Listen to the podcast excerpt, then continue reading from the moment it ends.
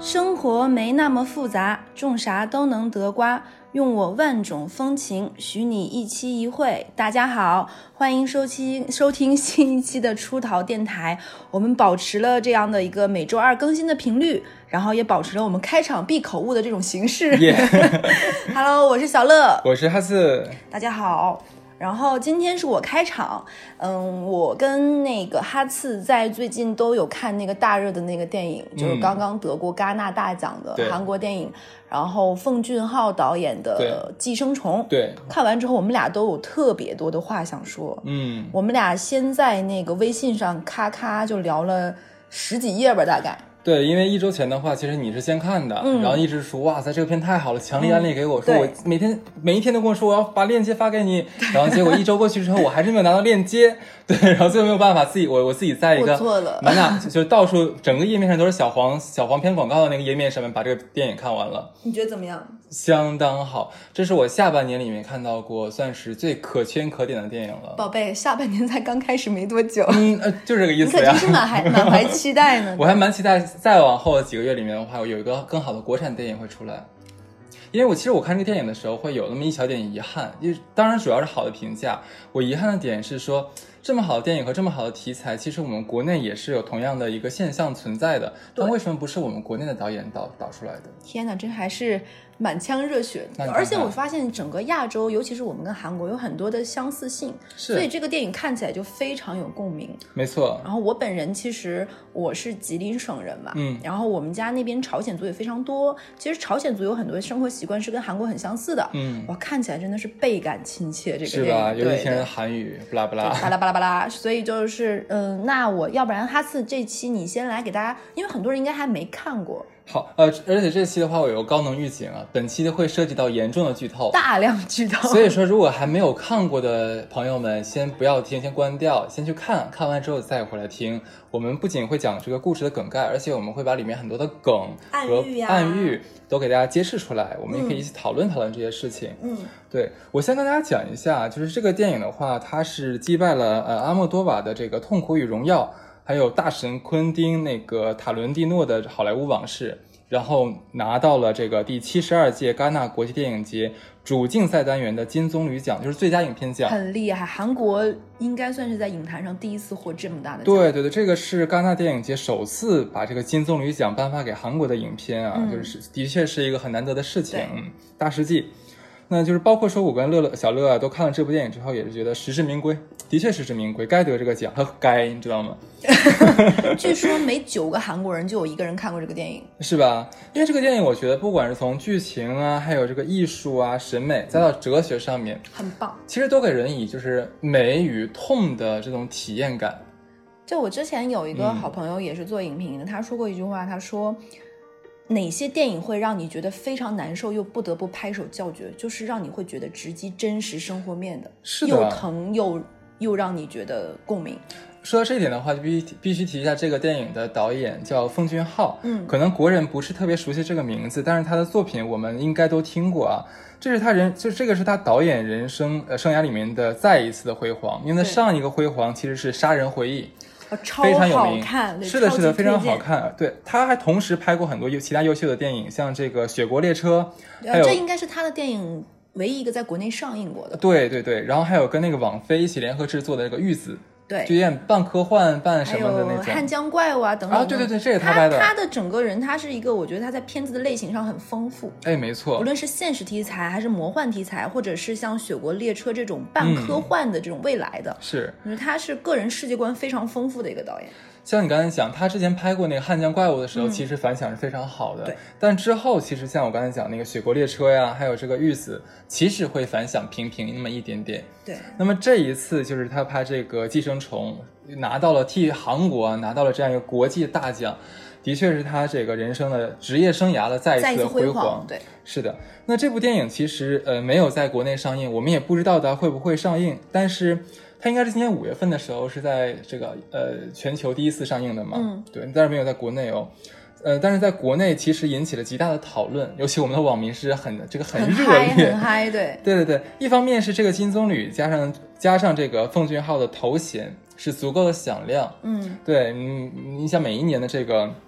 像奥斯卡的得奖影片啊，还有什么戛纳得奖影片的话，其实我们都会觉得，哎，你既然能得大奖的话，我们是不是也看一看？对，而且嗯它豆瓣评分，其实豆瓣应该像是国人的一个主流的一个影评的方式和渠道是，应该有九点九分以上吧，非呃，常现在高大概在八点八左右，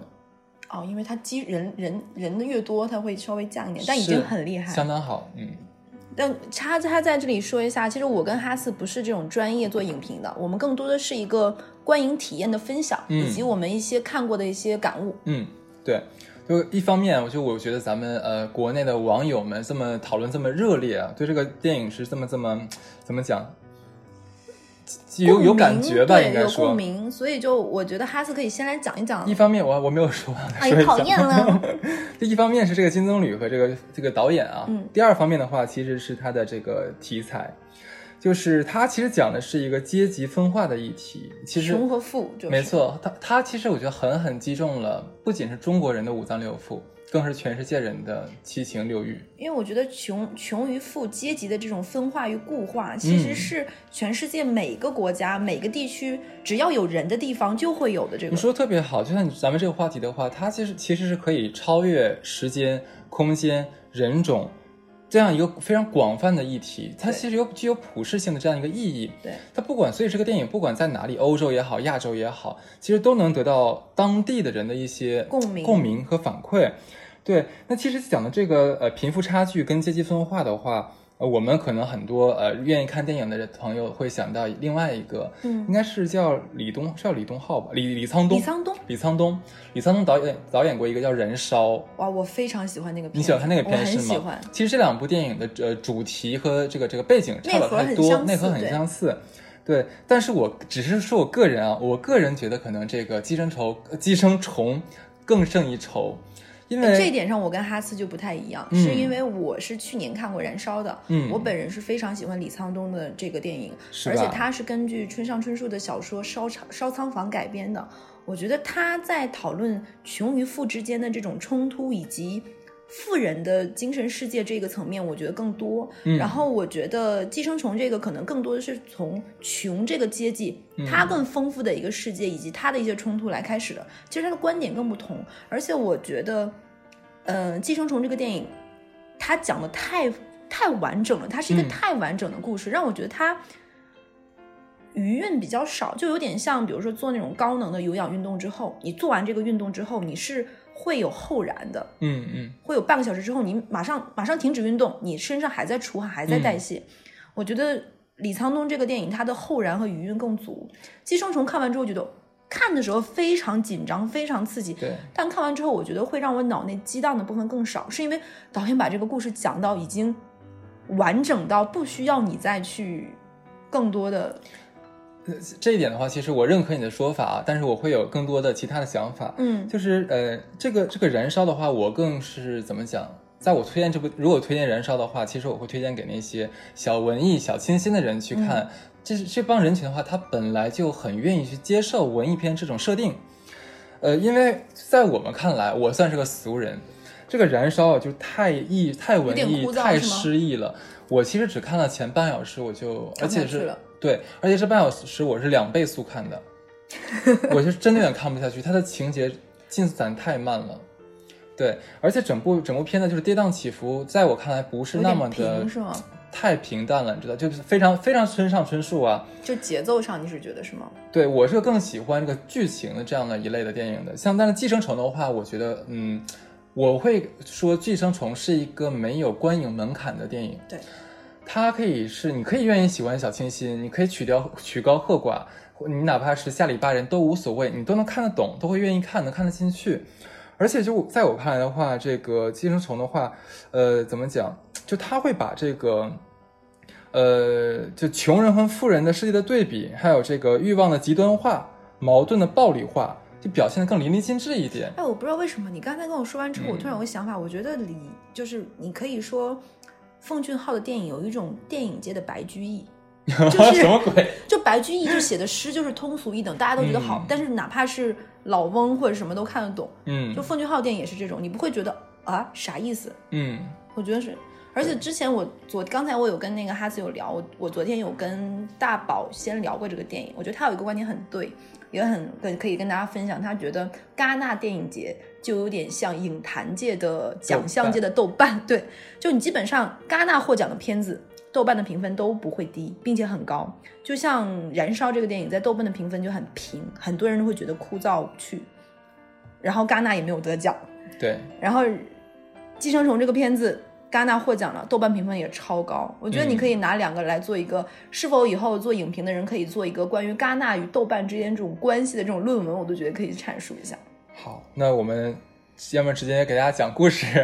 对啊，对啊，大量剧透啊，高能预这警，个高能预对，警一下。啊那我先给大家讲讲这个电影它讲的是个啥。嗯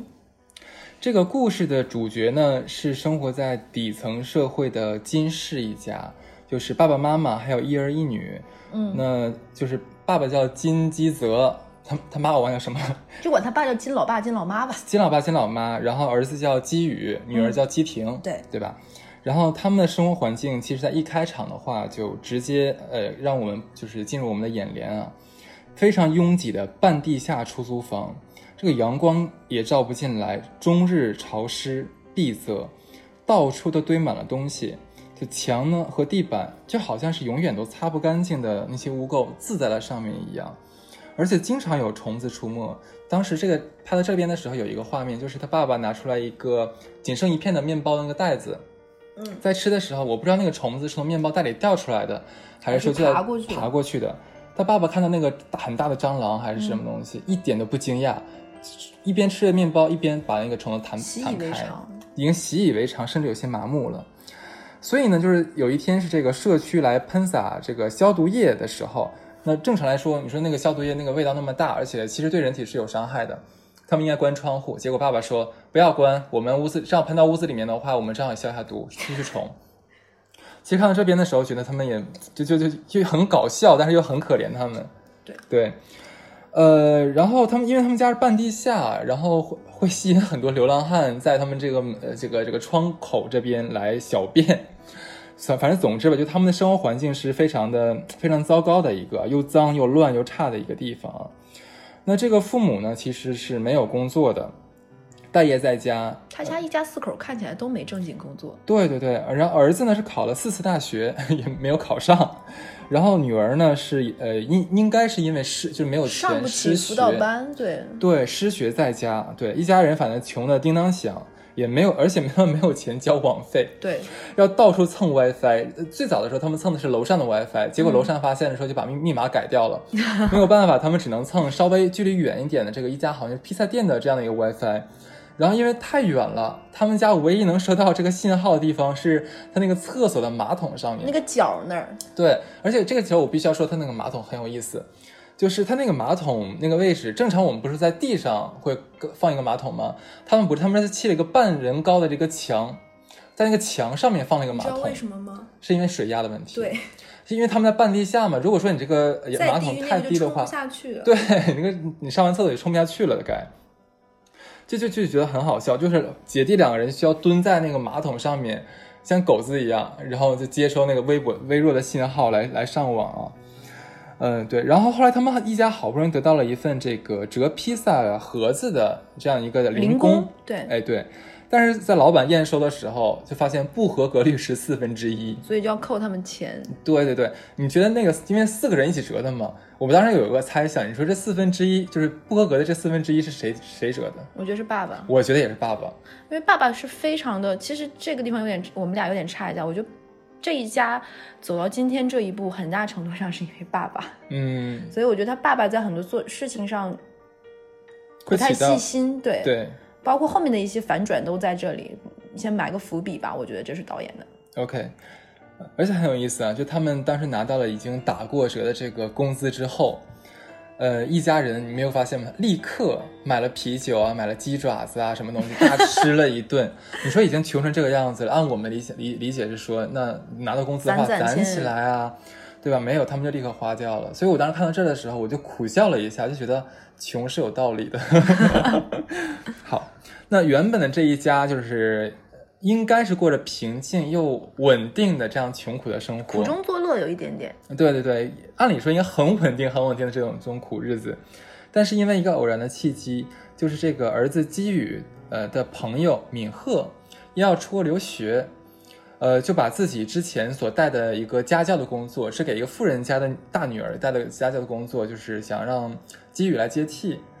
这地方我要插一下，嗯他为什么要让姬宇来接替呢？是因为他在做家教这个工作是一个高中女生，呃，那一家是四个四口人，也是四口人，跟他们是是家是一样。然后大女儿多惠是一个高二的女生，是还有个小儿子，大概小学小左学右。左右嗯对，然后这个家教叫敏赫，敏赫和姬宇是好朋友，跟他们家大儿子。然后就是觉得我要出国留嗯就学是了，敏赫考上大学，他俩同学，敏赫考上大学了已经， 然后但是基季宇宇还还在待 业。然后他是觉得他要出国了，他很喜欢这个有钱人家的大女儿多惠，他怕。嗯，有别的家教来，多惠会跟这个人恋爱，嗯他希望以后能够等他回国跟多惠展开一段正常的恋爱关系，嗯所以他把这份家教工作给到基宇，是觉得基宇不会对他构成威胁，而且大家肯定听到这里会想一个问，就是说，那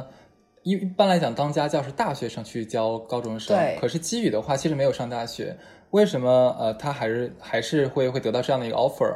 是因为这个敏赫跟他讲说，哎呀，没有关系的啦，你不是考过四次大学吗？那你这个考试技能、考试的门路应该摸得很清楚啊。说的很有道理。我觉得说的蛮有道理，我跟你讲。对对，然后然后那个，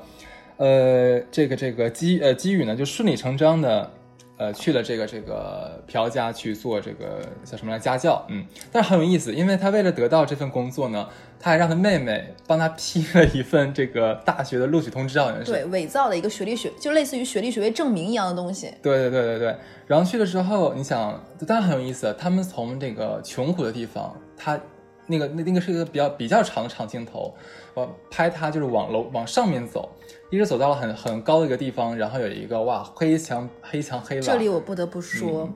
朴家太太他们家那个房子太棒了，真的太美了。是一个艺术品，我可以说是。是的，非常非常大，非常漂亮。就是他一进去之后，就发现豁然开朗，是一个到处有那个自动喷水器的那种草坪，很大的草坪。他那个房子是五，整个是占占地是五百多平，还蛮大的。你可真是细心，你连多少平都知道，你去哎后面查了是吧我？必须要查一下的，你知道 吗？超棒那个房子，呃，对。然后那个进去之后的话，那个会有一个阿姨，是其实是管当家家女管女管家来接待她，就就是说那个你可以进来了呀，你在外面傻看什么？她说外面好漂亮，因为她没有见过这么大的漂亮的房 子嘛。然后那个女阿女阿姨很有意思说，里面更漂亮， 就把她叫进去了。然后边走的时候会边跟她介绍说，这个房子那是原来是属于一个很有名的设计师的，一个艺术家类似于对，对，他是给自己设计的一个家，但是后来这个四年前搬走了，呃搬走了，但是这个这个阿姨是以前是伺候这个艺术家的，虽然这个艺术家搬走了，房子卖掉了，但是她还是在这个房子里面继续伺候现在这个朴氏一家，家对，是这样子的。呃，然后那个基宇后来见到了这个朴太太，然后跟朴太太聊了一下，然后朴太太说：“那我要见看你，就是就是怎么怎教么，授课的？对对对对对这里插一句，他是来做英文家教，嗯对。然后朴太太于就她来做家教的时候，其实这个基宇有点害怕，因为她毕竟要撒谎嘛，嗯伪造自己的身份。然后她的同学就是前家教敏赫就说了一句话说，你不用担心。朴太太怎么说呢？用两个字形容，单纯。 对，然后这个地方就非常映射这个剧情跟跟她的单纯后面都有关系。呃，是的，呃，反正最后她是顺理成章的拿到了这个 offer，对，对，然后那个，呃，之后呢，就是他出来就教完课之后出来了，跟这个太太继续聊聊天儿什么的。太太在送他走的时候，会跟他提到说自己的小儿子非常有艺绘画的天分，对，但是呢，因为生性比较顽劣，就是个死熊孩子啊，富人家的熊孩子，所以每个老师都来了之后，一个月都受不了就走掉了，他也很很头痛。就这个时候，这个基宇忽然间灵光一闪，一个鬼念头就冲到了脑海当中。他想说，哎，和我把自己的老妹介绍过来。。对，然后他又他又跟那个太太说，哎，我认识一个很厉害的前辈啊、不是前辈，很厉害的这样一个一个老师。是他表哥的同同校的学妹，对对对对对。然后说他以前是在伊利诺伊州反正可厉害了，一顿吹嘘，嗯说这女生在有绘画上有天分，然后还能够做老师，而且非常难约到，嗯是对很难得的一个老师。对他会然后就说：“哎，我可以帮你尽力去约一下，怎样怎样。这里就是朴太太是这种有钱的有闲阶级，嗯然后她是非常信奉一个原则，叫做熟人推荐”的。是的，。对，这里面要说一下，而且，呃，不好意思，我再插你一嘴来嘴、啊，随便插， 就是整部剧里面，朴太太会各种就是对亲美行为，就是你只要提到什么东西的话，假如提到这个人从美国回来的，他会好感爆棚。对然后提到这个什么东西的话，他说：“哎，这是应该美国制造，应该质量非常好才对啊。”对对，他对非常信奉这个，而且时不时地会蹦出那个韩文加英文，显示自己是的高级。这里我不得不说，这个电影里没有一个镜头一帧是浪费的，没有一句嗯话是废话，真是电影语言非常的精致。呃，没错。然后后来呢，这个呃弟弟把呃不不基宇把基廷就介绍过来了。。对，然后基廷当时来的时候装腔作样的那个样子，就感觉自己很很傲娇、很冷艳那种。然后反正最后也顺利拿到了这个这个 offer。姐弟两个来了之后，都进了这一家之后呢，就想对说儿子给大女儿做家教，女儿给小儿弟子做家教。嗯对，然后第三步呢，他们是想把老爸搞来，然后这个女儿就设了一个计。在有一天，那个呃，这个这个朴会长让司司机送那个女儿回家的时候，女儿把自己的那个底裤就一就是故意留在了车上，嗯，对。然后那个后来有一天是被这个社长发现了嘛，就说哎，我的司机怎么在车上乱搞，真的好对讨厌，而且会不会会有些其他的爱好，是啊，好脏啊司。机不能找太年轻的，这种年轻司机就控制不住自己，要找一个老年纪大一点、沉稳一点的。没错，然后这个妹妹就顺理成章说，哎，我小的时候有一个什么叔叔，他对一直什么帮我们开车，然后年纪也很大，然后人特别棒，很稳重，对，顺理成章的把他介绍来了。然后一家三口进来之后，那不差把老妈搞来就不喽。满足。我觉得这是一种贪得无厌了，有一种，没错，呃，这个时候的话，其实他们会把这个眼光盯到这个女管家头上。因为觉得女管家才是这些职位里面最棒的那个。同时，我觉得还有一点是什么，就是当时基宇跟基廷说了一句话，是说好讨厌这个女管家，每天趾高气扬的，一副女主人的样子。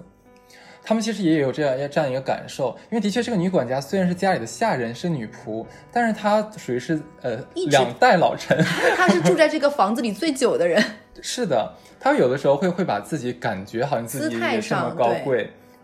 其实跟她毛线关系都没有。然后这个女管家其实是对桃子过敏的，对，然后一家人呢，反正又用各种办法就诬陷她是 有得了肺结结核，那你说没有任何一个女主人会留一个就是有传染病的的人？对对对对。所以就把她赶走了。然后那个又把假伪装成高档这个家政公司的这个老妈介绍了进来，就这样一家四口就全部安插到这个朴家来了。对，基本上前面这个过程，我们俩讲的其实是叙述上比较平静，但是对整个节奏非常的嗨。很好玩儿，我当时就觉对，得，尤其是它里面有一些情节上是你就很有趣，就比如说，嗯，大女儿、大女儿、大儿子基宇和儿子基廷，他们两个在门口先对了一遍台词，如何进去来骗那个朴太太的时候，他们念了一段 rap，对类似于我在伊利诺伊读大学，我是什么什么什么，教什么什么东西，就一段 rap 就很有趣。嗯然后再加上他们这个，我觉得奉俊昊的节奏掌握的很好，包括他们每一部行片各方面，你会觉得非常的带感，你跟着他就让你跟着他的情境里一起去。整个这个大概一个小时的时长吧，你就会觉得很嗨，并且你越嗨就越明白，他们站得越高，后面会隐隐的你会明白摔得会很痛，前半段更像是一个黑色幽默，就对很好笑又很好玩。也然后心里又惴惴不安，你会明白马上这个东西一定会谎言越吹越大，雪球越滚越大，就会破掉。就那那老话怎么讲的是那个上呃上天欲让你越越让什么灭亡，就是先会让你疯疯狂，对，我继续讲后半段啊，嗯，好，就是一家四口呢，哎呦不不不是一家四口去了，就有一次是朴家，就是女呃这个东家啊，四口人呢去去给儿子野外郊游，给儿子过生日，呃，对，过生日去去去去郊游，然后这个金家这寄生虫一家四口呢，就全部的来到了豪宅，就好像佯装自己是，就这家的主人，哎对，是的享受这一家，就喝着洋酒啊，然后吃着昂贵的零食啊，东倒对西歪的，在这个家里面就是肆意的妄为哦。对，说了很多疯话也，对对对，然后然后几个人就是呃开玩笑就说，哎，自己好像现在就已经过上了有钱人的日子。对，对，这不就是我们一直想象中那个最好的那个日子吗？但是我对们啊现在不就已经过上了吗？然后，然后那个当时我忘了是基宇啊，还是是他妈妈说了一句话，我觉得还蛮扎心的。对，他说，其实我们就跟蟑螂一样，妈妈说的，妈妈说的是吧？我们对就跟蟑螂一样，一旦什么阳光照进来，还是灯光照进来，我们就会立刻四散逃开。嗯，我们只能在就是没有人或者阴暗的地方里面待着，像个寄居一样。嗯其实，在这一小段他们的对话里面，金句频出。对。 对，然后呃，而而且还有一句话是什么来着？就是那个啊，爸爸说的，说，哎呀，这家的女主人真的好善良，好单纯哦。。对，然后妈妈又又来了一句金句，说，善良，如果我有钱的话，我也善良。还有他有一句话我很喜欢，我不太记得原嗯话，就是钱有钱就像熨斗，能把一切的这种不平整都熨平贴。我觉得这话说的也很棒。呃，没错，而且到这个位置的时候的话，我们要呃补充一个情节，嗯，就是在那个基宇给大女儿多惠做家教的时候，其实两个人已经谈恋爱了，私下里谈恋爱了。嗯呃，这个时候有一个情节，就是说呢，一家人已经喝得五迷三道的时候，然后儿子忽然说：“嗯，我已经跟那个多惠谈恋爱了对，他很爱我，然后未来的话，可能我们会一起结婚，怎么怎么样。然后我就就是改头换面，就好像能上这个这个上流社会一样。对，其实这件事情的话，我觉得是一个一这一家人忽然幻想自己好像有可能呃打破阶实级现阶级跨越的这样的一个意基淫石嘛，意一点淫其实就是意淫。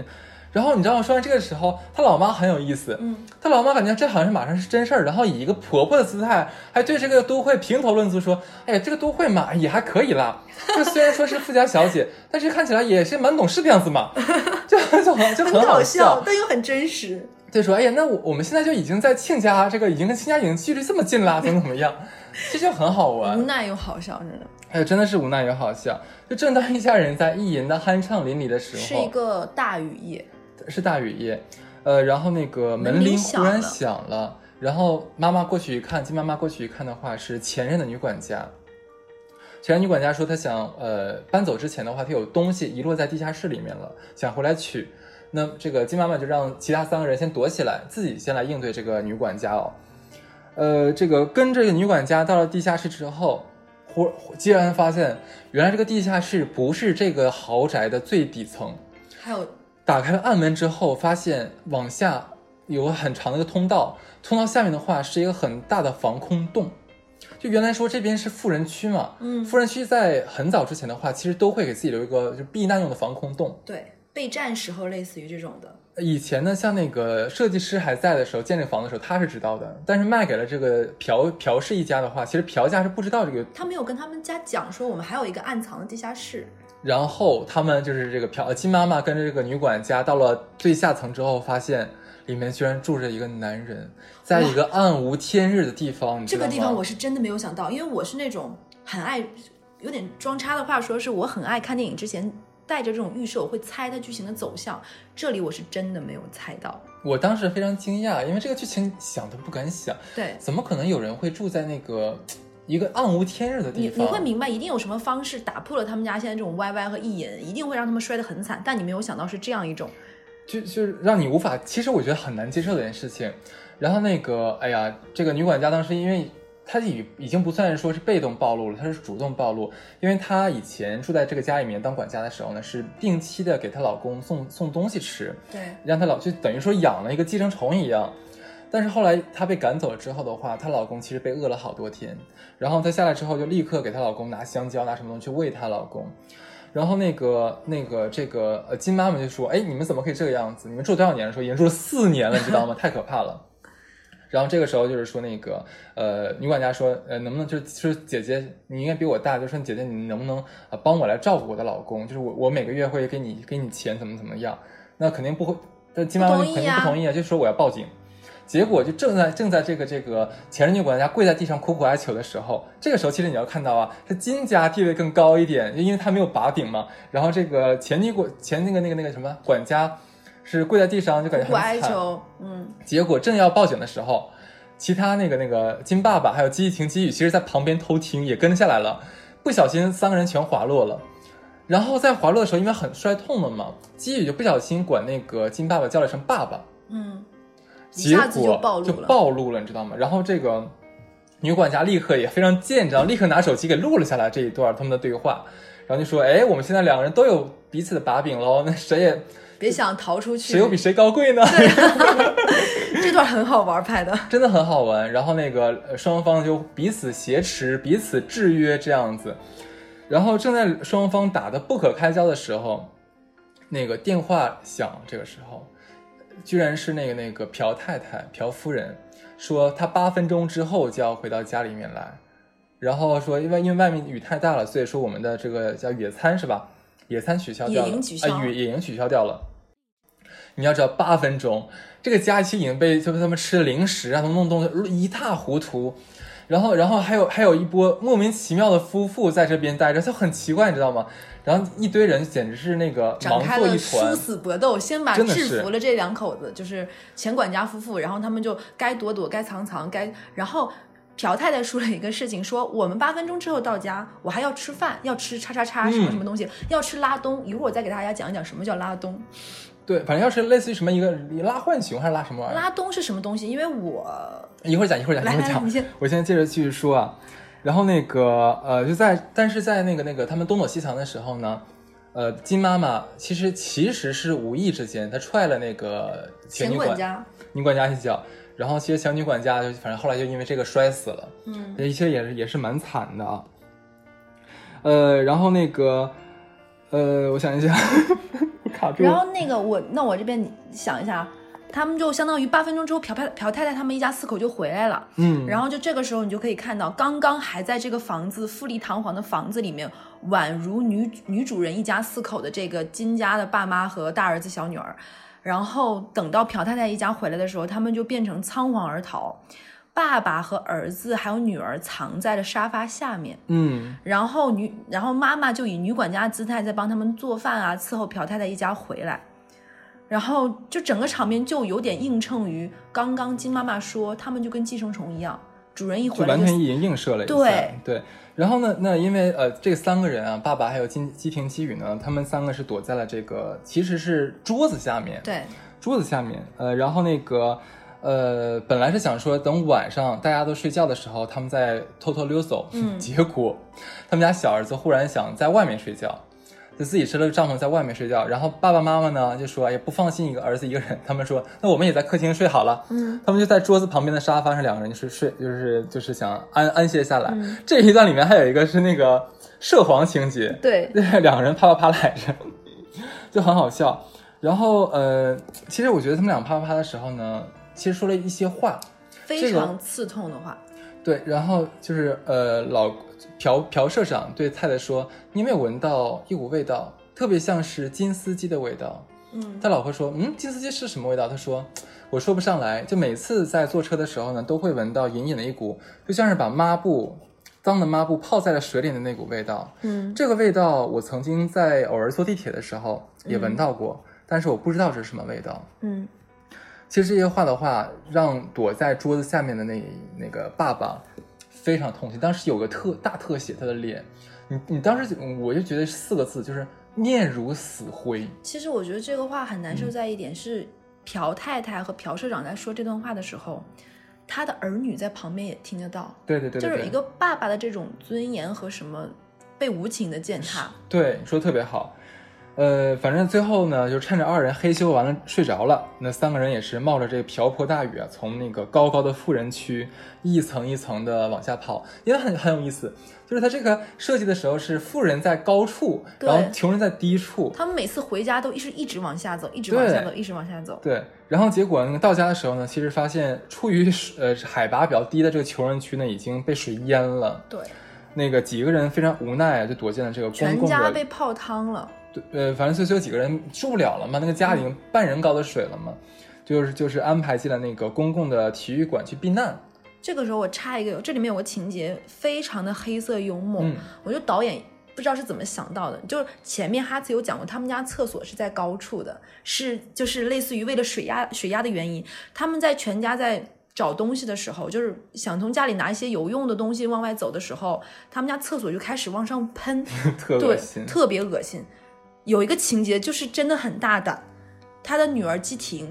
把马桶盖放下来，坐在马桶上抽烟，就特别淡定，特别淡定。我当时看到这儿的时候，我就很我心里难其实很酸，你知道对，很吗？难受。那个马桶一直像在呕吐一样的在喷，就是被被压着而已。对他坐在这个马桶上面，压着这个马桶不往外喷，他在那里抽烟。其实我当时看到这个这个这一个情节的这个画面的感受，就是说，穷人已经对自己恶臭的生活环境和恶恶臭的命运麻木了，麻木了，他没有办法了，就这样吧。嗯我当时是是这个感受啊，对。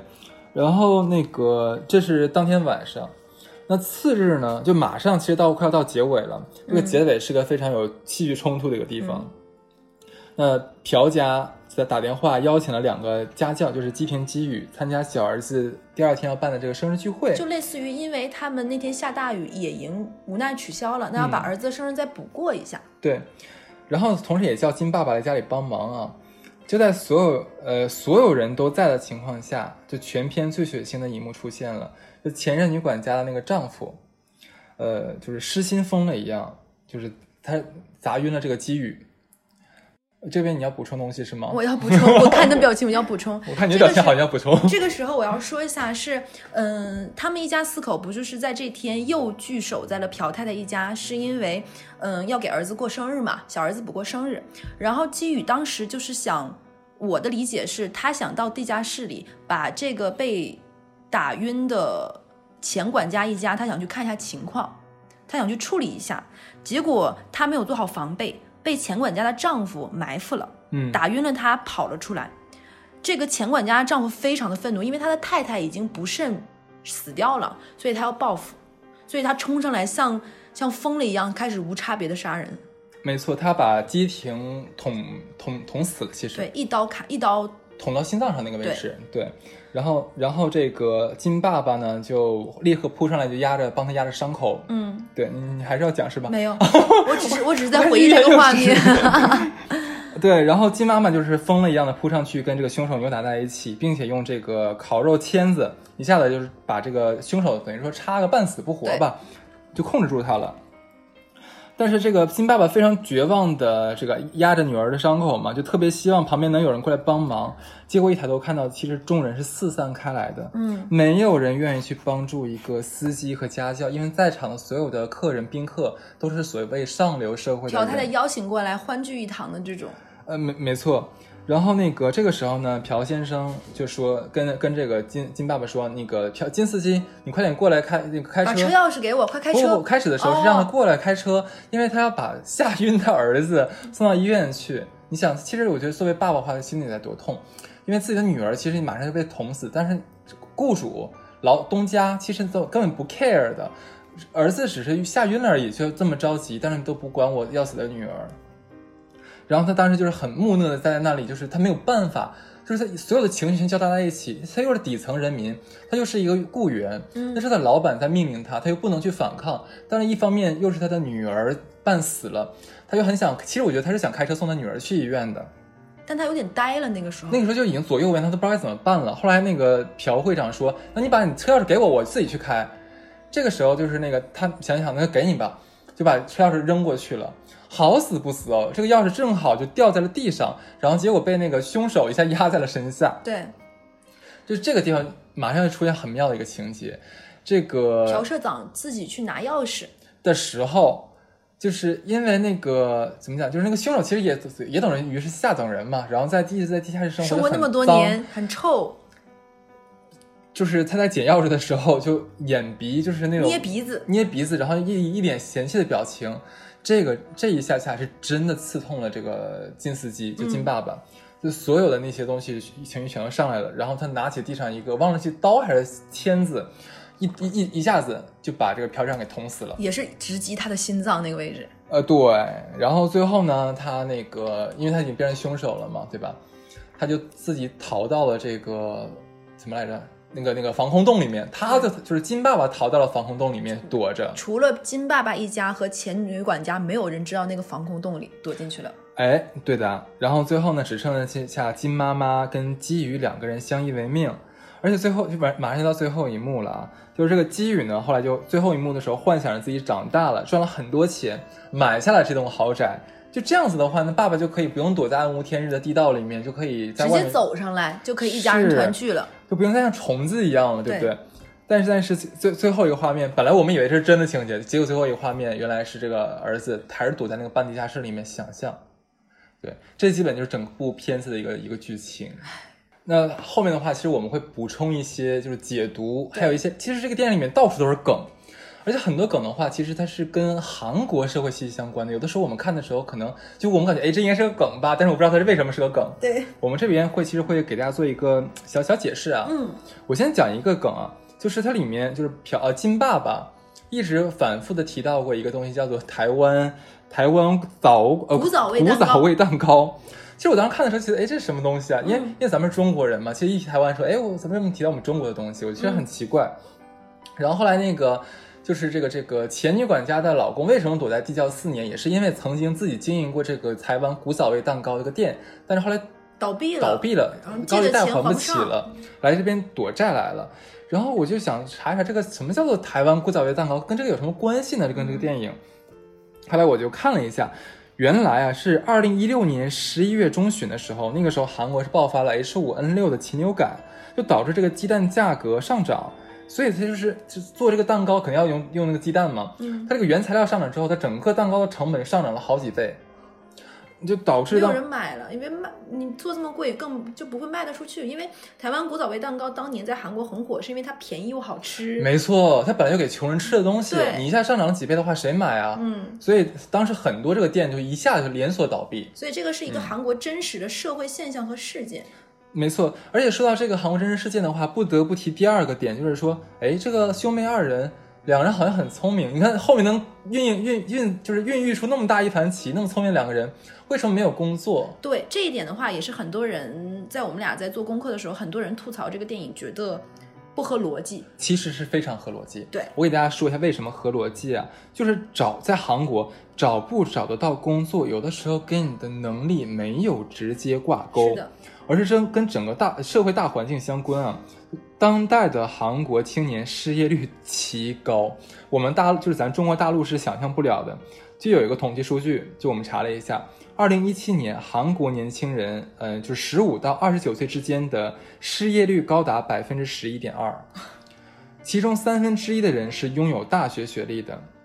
在二零一呃二零一六年，就是韩国九级公务员招聘中，超过二十二万人竞争四千一百二十个名额，创下历史他们的历史最高纪录很啊！凶残，这真的对是，所以说，在这个电影片里面，就金爸爸说了一句话，说这是一个五百个大学生竞争一个保安职位的时代。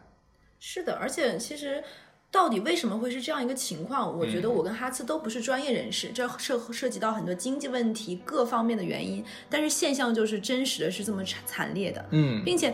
也很也跟前面我们说到那个朴太太，她信奉熟人原则。嗯，她让谁来工作和这个人的能力各方面不是直接挂等号的，对而是推荐。所以这个机会轮到谁身上和你的个人能力是否匹配，其实不是相关性的，嗯所以才会存在基宇和基廷是两个这么聪明的年轻人，对却没有工作。对，就是你刚才讲的这个朴太太啊，就我们想讲第三个嗯梗，就是我给起的名字叫“贵妇人的小心机”。对，就你看整部影片里面，像金金氏一家、金爸爸、金妈妈，还有那个基廷基宇，包括说之前那个敏赫家教，嗯，还有像呃这个这个前任的女管家，嗯包括前女管家的老公，他们其实都会称称赞这个朴太太是一个很善良、单纯的这个人。我 现在就是觉得这两个词是贬义词，你知道吗？但是其实嗯我不知道你看完有没有感受，你觉得她真的是单纯又又善良吗？我我没有这么感觉，我会觉得她是单纯有余，但善良不足。嗯，嗯，就是我不知道你有一个情节有没有看到，第一天基宇来他们家给女儿补课的时候，然后他有一个画面是他准备了个信封往里面塞钱，就是想给补那个课费补课费，但其实有一个画面是他本来塞进去了，然后又立刻抽出来好几张，对对对，然后你想他把他抽出来了也很多钱之后，他还要跟这个这个基宇说说，考虑到物价上涨，以那及么你的能力各方面，对我在里面多塞了几张，你是比米赫给的工资高的，对，他其实是比米赫低了很多，但是他反倒还要给自己找这样一个借口。就是他有一个这个在自己小圈子里的这种小心思、小精灵。这里我也想插一句，就是，嗯，你看这个片子里面，其实他没有很丰富的去描写，或者是表达，或者是用各种语言去讲朴太太和朴社长是一个什么样的人。但是你通过他的这些生活的细节里，你就能看出来。朴太太应该是一个从小家里就很有钱的这种是的富家小姐，她的生活阅历没有多丰富，她接触的人可能只有她的同阶级的这种富豪以及他们嗯家的佣人，对，所以他的个人的这种社交和他的经验，包括他的小心思，都是在围着这个家庭以及这些人打转转的。呃，嗯是的。那刚才咱们讲的是他第一点这个小心机啊，那我再讲他第二个，这一点我觉得你肯也肯定注意到，就是露营晚上那一天，他回来他不是想吃那个什么炒乌冬还是是个但什啊是么他东儿子西？非常愿意吃这个地方，我要说啊，因为嗯我们老家我是有四分之一朝鲜族血统的，嗯我奶奶是朝鲜族，所以我知道很多他们那边的食物。他那个时候他在回来露营的时候，他打了电话给他的管家，说他马上回来。儿子特别愿意，儿子挺不开心的嘛，本来是要野营过生日，结果啥也没玩成。他说快给他做他最爱吃的炒拉冬。炒拉冬是什么东西？是韩国很爱吃炸酱面这类东西的。嗯炒拉冬就是拉面和乌冬面混合在一起做的一种炸酱面一样的食物。 然后就是大家可以试一下，其实蛮好吃的。 ，OK，这个算小科 普啊。对，对对对，我继我继续讲情节，就是他不是叮嘱那个金妈妈一定要做一个叫什么炒拉冬嗯给他儿子吃，结果儿子回来说他儿子不想吃，然后这个时候朴太太顺口说一句：“那阿姨你吃吧。对，”随即他刚说完这句话，他就发现，哎，这碗炒乌冬炒拉冬里面怎么有这么多的韩韩牛牛？因为韩牛是很贵的食物，呃，就是韩就韩国人就是感觉吃的牛肉的话，就是很了不得的事情，感觉嗯是这样子。然后立马改口说：“哎呀，这个还是给我老公吃吧。”结果老公她老公也不吃，她就自己吃了起来。就就就，而且就就吃完之后，影片给了一个特写镜头，这个这个 这个这个朴太太把一大碗这个炒乌冬、炒什么拉冬吃的精光啊！超大份儿，真的是。里面真的连一个丝儿都不剩了啊！就是我当时感觉就是说，有钱人家的慷慨其实是有限额的，可能把炸酱面分给穷人吃，但是分给你韩牛是万万不可能的。对，嗯，所以说也就是说，富人让他变得慷，因为他有钱，所以他变得慷慨，但他的慷慨也别也并不是无止境的。对，没错是这样子。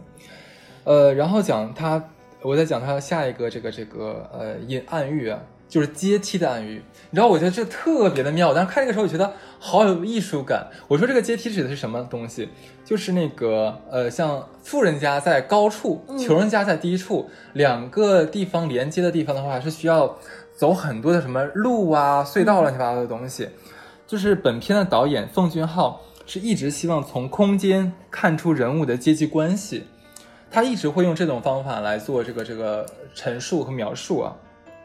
所以说他用了大量的阶梯，就这个阶梯我们是加个引号，不一定一定是那个台阶的阶梯，它有很多可能是其他的通道这样这样的东西啊。阶梯符号就强调顶端和底层的一个对比。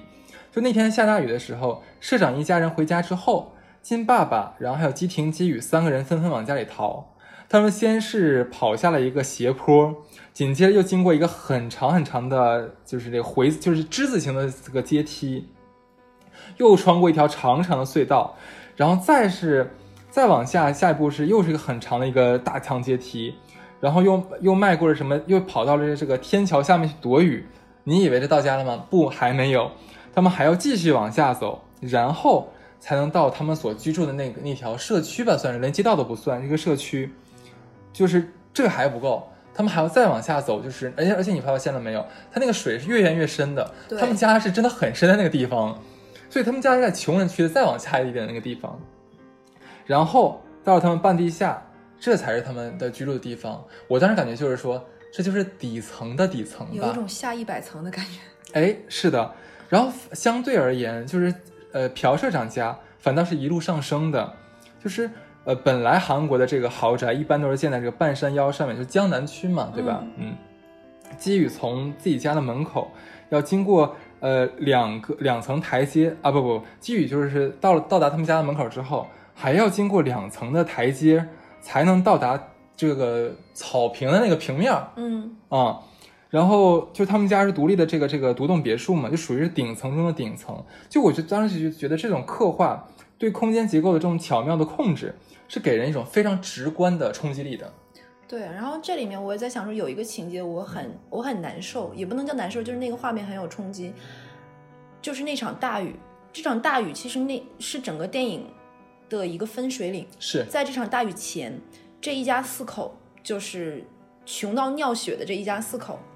他们其实是在不断往上走的，嗯，用各种方式是骗局也好，还是怎么样，他们得到了一份稳定的工作，温饱之上，甚至能够在有钱人不在的时候，他们能在有钱人家里佯装自己是有钱人。对，但这场大雨是分水岭，你可以看出，一场大雨在富人的眼里，他可能是调情，哦，对，是儿子在野外的露营，是一种享受，是浪漫，是生活。但是对于穷人呢，穷人他是仓仓皇而逃，大雨会破坏他们的家、他们的生活，他们狼狈四窜。是的，就这场雨，就是我觉得是可以直接击碎他们最后那一丝自尊，甚至到最后那一天的很多血腥各方面都跟这场雨逃不出关系。嗯哼，没错。而且当时有一个就是讲这个雨的时候有刻画，他们一家三口刚从这个豪宅逃出来的时候，其实也是个下坡嘛，嗯，然后基宇忽然就站定了，他在看呃这个水往下流的时候，其实有一个像那个井盖儿那种嗯下水通道，就是水源源不断的灌了进去。我当时看到这个，其实你说我在想，为什么要他要站在那儿看这个东西呢？我当时觉得说这应该是导演给出了一个比喻的手法，他们其实就像这这个这个水流一样，穷人就只能慢慢往下走冲往下走，冲进下水道里面去。就水注定有可能是，呃，有一天水比较多的时候你浮上来了，但是有一天真的下大雨的时候，该有个洞的时候，你还是要滚得进去的，这个电影没有一帧是浪费的，真的是这每样子。一个画面都值得仔细的去去。而且很有意思，像你刚才讲下雨那天，就次日，就你想当天晚上就一家三口已经躲在了这个公共的体育馆里面避难，然后结果第二天的话还要佯装什么事都没有，来到了这个富人家继续去打工啊，参加什么宴会。当时在车上的时候，就是个太太跟这个司机在一起嘛，太太就说：“哇，昨天下雨真的好棒！你看啊下完雨之后，整个天好像都洗干净了一样，空气多么的清新，啊好开心，怎么样？”但结果坐在前面的这个金司机，当时我觉得他五味杂陈。那场大雨的话，让他真的是让他们家狼狈不堪，最后那点自尊全部都被打下来。就是正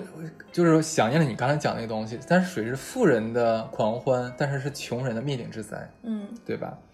好，这是我们对于这个阶梯的一个一个暗喻啊。然后还有一个，我觉得这才是本片中的一个导火索，就是味道。嗯，我当时就觉得这个味道，哎呦，真的是妙，用的太妙了。就是我当就我先反着讲，你说社长最后的死，他真的值得死吗？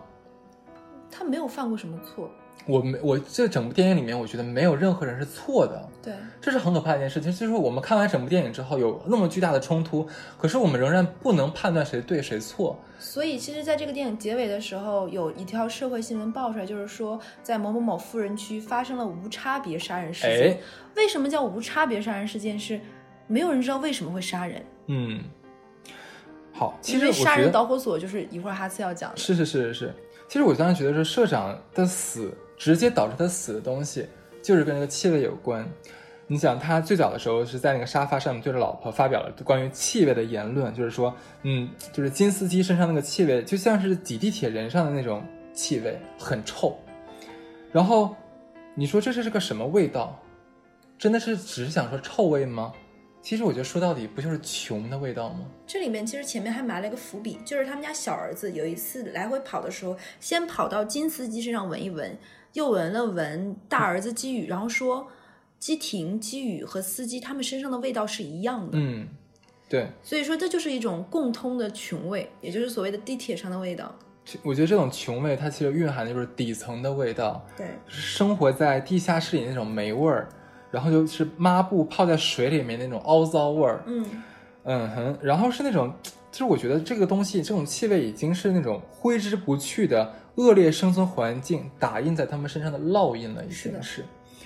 就是所以说，在这里边的话，这个气味其实划分了底层跟上流社会的一个界限，也成为本片的一个导火索，就造成了最后影片的一个暴力反转的一个根根据地根据是的点。当时就朴社长就捂着鼻子那那一个情节，就我刚刚讲的，他他拿钥匙那个那个画面嘛，其实这一幕的话是彻底点燃了基宇爸爸的愤怒怒火，就底层的尊严就在最后一刻就被完全荡的然无存荡然无存了，就击碎了这个爸爸也包括一家人原本就想逆流而上，就是跨越阶级，想变成一个上流社会的一个心，就这里面也有人会说说不能懂，你想他们家是那种有人在他们家滋尿尿到门口上都不敢嗯反驳、大气都不敢出的人，怎么就最后能够勇敢到奋力的去拿刀刺穿人？有很多人说不合逻辑，嗯，但我觉得这其实是暗含逻辑的。呃，是的，就所以，所以我当时就想说，你说这个气味直接导致了朴社长的死，那我我个人觉得啊，就是真正杀死朴社长的，不仅仅是作为行动者的金爸爸，嗯我觉得更是这个阶级隔离越来越严重、贫富差距越来越明显的社会现状下面，就长期积累下来的这样一个阶级的愤怒。就当一个社会里面有大量的人无法通过努力去改变自己命运的时候，就便会产生这种暴力冲突。对，他没有办法去疏解和消化他他内心的那个愤怒，他也没有把没有办法打破这个现状，嗯甚至于他已经放弃了通过正常的途径去努力去搏一下，那他只能选择这种看起来是不对的，但他又没有办法其他选择这样的一个行为。是，呃，然后小乐，我觉得你可以给大家讲一下，就是关于那个假山石的一个案哎，例。其实这个时候我要，其实我觉得哈斯在前面这个电影表述，就是他先把这个电影的剧情给大家讲了一下。嗯，我觉得是并不影响到你们观影的。嗯其实这个电影，我们就哪怕给你都拆解成这个样子，我觉得你也值得一看。嗯因为导演他在节奏的把控上很好，在基宇的他们家的这个引起他们家这个事件性的一个事情是，他的那个好朋友米赫来他们家来拜访，送了他们家一块石头，说这块石头寓意着幸运和考运，是是是，考运就是考试的好运气，幸运那就顾名思义了。然后送给他们家一块石头，为什么我说这块石头是假石头？是因为有一个情节蛮有趣，在他们家发大水的时候，下大雨那天，这个石头是浮起来的。啊，我这哎，我真没注意到哎。对，那个时候不是浮起来，他怎么能一眼看到那个那个石头就泡飘在水面了？所以那个石头并不是一个什么很名贵，真的所谓带来着这种寓意的一块儿名贵石头，而只是这个敏赫来他们家的一个契机。你说这个敏赫跟基宇是多好的朋友呢？我一点都不觉得。是，首先，他在这一次来他们家之前，从来没有来过他们家。其次，像韩国这么一个教条到有礼数的一个地方，大部分情况下我要来你们家是要提前来拜访说一声的。他直接就登门而入，破门而进，然后说啊，我来你们家，然后相当不客气和不礼貌。再其次，他为什么会选择基宇来做他这个家教替补？前面我也讲过，因为他觉得毫无竞争力，嗯没有威胁，所以他他可以控制，所以他选择这样一个人。所以这块石头是假的。这块石头基本上暗含了三条导火索：第一是变成了一个很好的寓意，是敲开他们家的这种进入富人区的一个梦；第二个在于下大雨那天，这块石头。他抱着这块石头从他们家逃出来。你说他们家那么穷，他什么都没拿，他拿个石头。他爸问他：“你为什么要抱着这块石头啊？”基宇说了这样一句话：“不是我要拿着它，是它跟着我。”这个石头也蕴含了这家人想往上走的这种贪贪婪的欲望。还有第三个情节就在于，他最后那天去参加小儿子的生日会的时候，